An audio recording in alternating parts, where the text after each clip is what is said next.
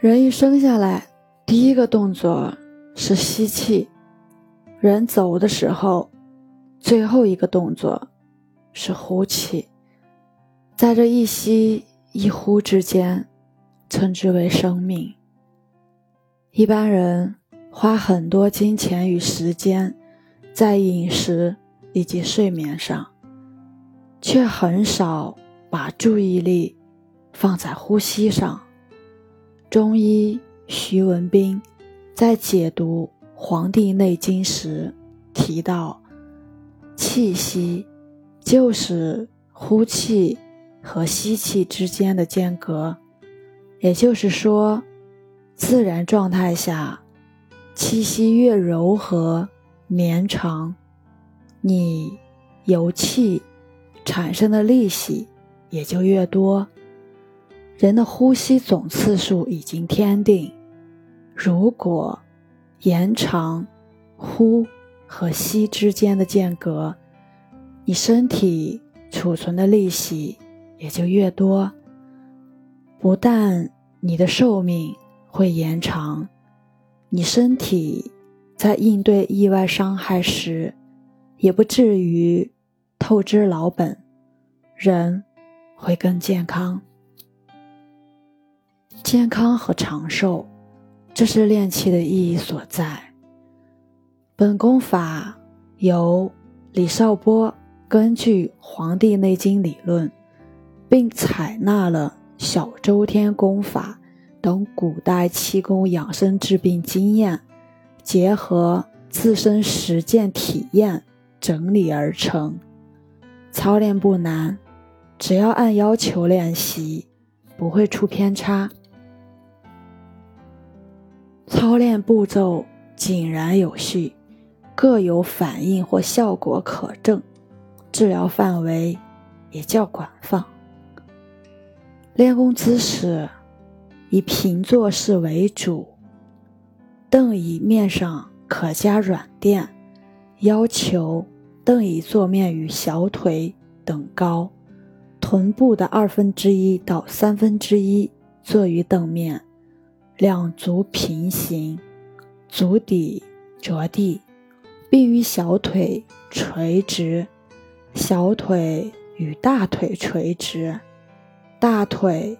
与上身垂直，两膝间距两拳宽，两手掌自然附至大腿上，两肩松垂，含胸拔背，头顶如悬，下颚为收，舌底上颚，口目轻闭，两眼内视，耳听呼吸。若惯于盘坐者，盘坐也可。当休息纯熟后，则站、坐、卧、行皆可。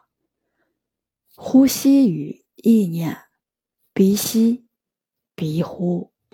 练功初期，意念只需注意呼气，尽量做到深。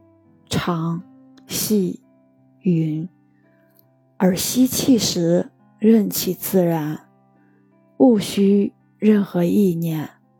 随着练功的深入，呼吸和意念需做适当调整。收工，每次练功结束前，先放松意念，手掌相对摩擦至热。如洗面状，磨面目数周，使精神恢复常态后，慢慢起身活动即可。接下来我们分享练习五步骤。第一步，呼气意存心窝。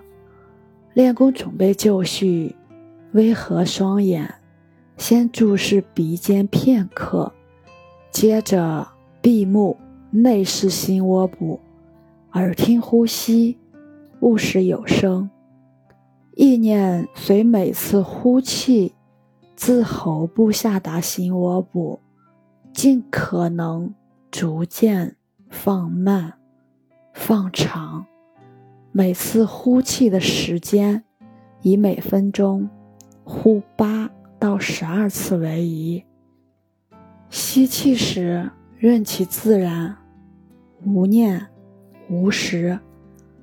练功时若有杂念，可以用数息法，只需数呼气的次数，从一数到十，再回头从一数到十。反复进行，杂念平息，就不必再数息。本部练功时间每日三次，每次二十分钟，尽可能固定每日练功时间，易于形成条件反射。若不能固定时间者，则每日早、中、晚三次。不可缺。练功约三到五日，便自觉心窝部有沉重感；到十日左右，心窝部有温热感，即告第一步完成，为第二步奠定了基础。练习本部期间，无练功基础者，可能会出现头昏、腰酸背痛。呼吸不自然、舌体上颚不习惯等，这些是初练时的生熟现象。只要坚持按要求去练，便会逐渐纯熟，各种不自然现象渐渐消失。在练本功过程中，一般脾胃虚寒、食欲欠佳、精神不振者，可。渐增食欲，精神日振。第二，一息相随，气沉丹田。当第一步功法练至每次呼气自觉心窝部发热时，即可一息相随。每次呼气时，以意引心窝之热气，逐渐。向下延伸，一步步趋向下丹田，但必须注意轻松自然，不可过分用意，操之过急。如此，每日练功三次，每次半小时左右，约十天时间，即可于每次呼气时出现一股热流。下达丹田的感觉，此时可出现小腹中鼓鼓有声，食欲增进，大小便异常者，渐趋正常。第三步，凝神调息，守丹田。当每次呼气皆有热流下沉丹田，丹田温暖发热后。即把呼吸有意无意的止于丹田，即一手丹田，不必过分注意呼气。每日练功三次，每次四十分钟左右。本部锻炼时间约四十天左右，即可感到丹田内形成一个气团。随着功夫的积累，气团。逐渐增大，小腹充实、饱满有力，有时会出现阴部作痒、会阴跳动、肾区及四肢发热等，这些现象或感觉因人而异。一般患有失眠、阳痿、月经不调、慢性肝炎和初期肝硬化的，都有明显好转。第四步，勿忘勿住，通督脉。当丹田真气充实到一定的程度，就会沿脊柱上行。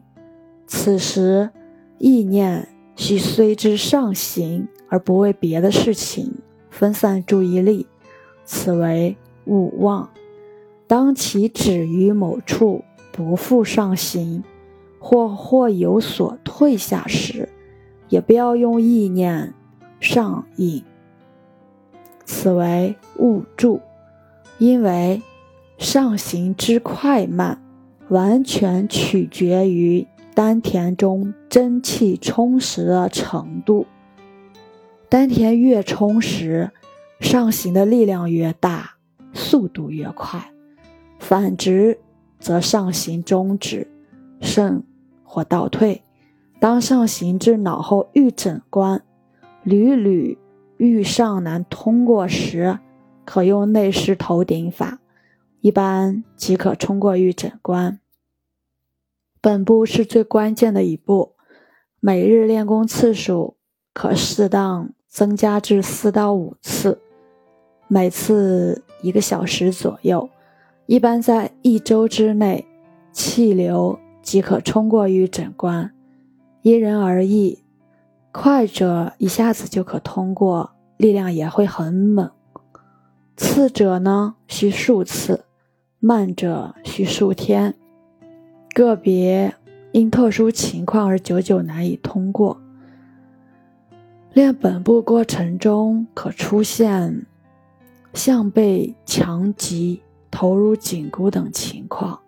是冲关同都的前兆，不可一律放松。通关后，尾闾、夹脊、玉枕，自然轻松愉快。通关后，呼气时，热流直下丹田；吸气时，热流沿脊柱而上过头顶至口腔，形成人督循环。也叫小周天。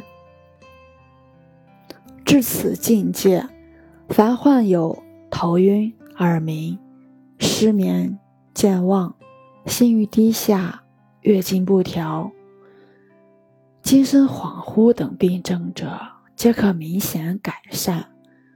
长期坚持，渴望康复；无病者，亦可治身轻体洁、精力充沛。最后一步，巩固元神力量，督脉既通，肾气不断灌溉脑髓，元神的力量就不断得到补充。原则上还是守丹田，丹田是长期易守的部位。同督以后，各个经脉都相继开通，如头顶百会穴出现动力，可改守上丹田。这个可以灵活掌握，练功时间仍然每日三次，每次一个小时左右，时间越长，效果越好。此期间会出现头皮起痒、舌尖畅麻、全身如电流乱窜、皮肤麻痒如有蚁爬、眉心、鼻梁紧张、环头拘紧等反应。也因人而异，不必害怕，也不要去追求。约一个月后，各种触动现象会自然平息，此后各种慢性病皆可明显好转或痊愈。概括来看，第一、第二步主要是通过一定的形式调整呼吸，推动真气，使体内真气集中于丹田。这个阶段，古时称为炼精化气，这是第一阶段，也是初级阶段。第三、第四两步是以丹田积足的真气冲通督脉逆运而上，直达脑海，恢复和增强大脑功能，提高大脑皮层的保护性抑制力量。这一阶段。叫练气化神是中级阶段，身体的变化会比较明显。最后一步功夫更加纯熟，由于经络畅通无阻，宫中产生的各种触动现象都逐渐平静，真气运行的规律性逐渐提高，机体功能增强，活力旺盛。大脑皮层的保护性意志力量发挥的更好，因此静静更加明显，表现为清清静静、心如止水的样子。这一阶段叫做炼神还虚，属于真气运行的高级阶段。以上五个步骤、三个阶段是进功锻炼过程中的基本概况。在实践中，由于每个人体质不同，具体条件不一样，所以效果与表现也有所不同。鉴于此，练功时既要顺其自然、灵活运用，不能刻意拘执。又要本着一定的要求，耐心求进，持之以恒，不可自由放任，实为成功之要诀。我是袁一凡，一个二十岁的八零后修行人。喜欢主播的，欢迎关注，欢迎订阅。